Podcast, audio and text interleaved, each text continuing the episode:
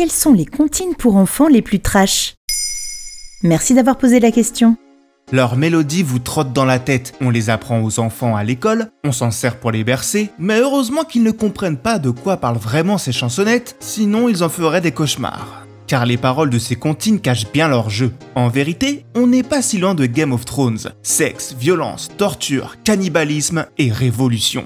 Quoi? Comment est-ce possible? Relisez les paroles de ces chansonnettes avec ces infos en tête. Attention aux oreilles sensibles, voici quelques exemples à la Clairefontaine parle d'amants perdus pour une sombre histoire de cunilingus ou de sodomie refusée. Il court, il court le furet est la contrepétrie grivoise de Il fourre, il fourre le curé. Au clair de la lune parle de prostitution et de clergé en enchaînant les métaphores sexuelles. Et on pourrait continuer comme ça longtemps. À la pêche aux moules est une allégorie du viol. Savez-vous planter des choux? Parle de comment perdre sa virginité. Virginité que la mère Michel aimerait d'ailleurs bien retrouver. Les paroliers de l'époque ne pensaient donc qu'à ça? Oh, on traite aussi d'autres thématiques dans ces comptines, mais pas forcément de plus joyeuses. Exemple évident, vous connaissez sûrement, dansons la capucine, il a pas de pain chez nous, il y en a chez la voisine, mais ce n'est pas pour nous. Bon là franchement, ce n'est pas le double sens qui nous étouffe, plutôt la mélodie enjouée qui nous induit en erreur sur le fond. Des enfants qui dansent pour oublier qu'ils sont affamés, pendant que leur voisine s'empiffre. Parmi les plus célèbres, il était un petit navire. Si on se contente souvent de chanter le premier couplet, c'est peut-être parce que l'histoire devient de plus en plus glauque au fur et à mesure des 15 suivants. Spoiler, à la fin le petit matelot se retrouve sur un navire sans vivre. L'équipage décide de le manger pour se remplir le ventre. Oui oui, on est sur du cannibalisme. C'est glauque, mais cela relate une réalité historique. Au moins dans cette comptine, ça finit bien, et un banc de poissons survient au dernier moment pour contenter l'équipage.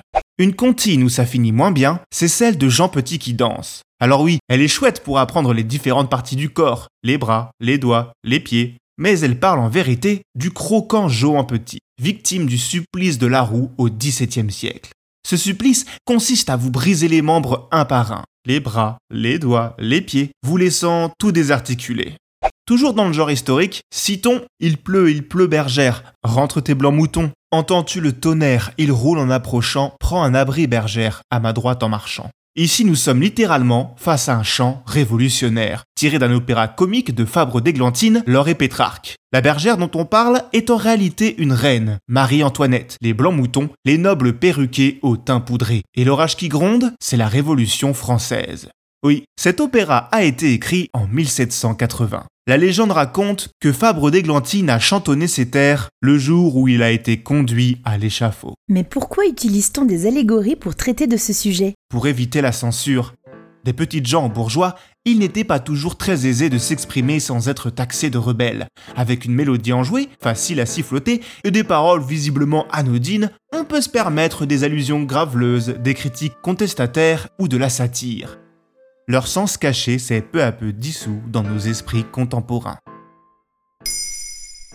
Maintenant vous savez, un épisode écrit et réalisé par Jonathan Oppard. Ce podcast est disponible sur toutes les plateformes audio. Et si cet épisode vous a plu, n'hésitez pas à laisser des commentaires ou des étoiles sur vos applis de podcast préférés.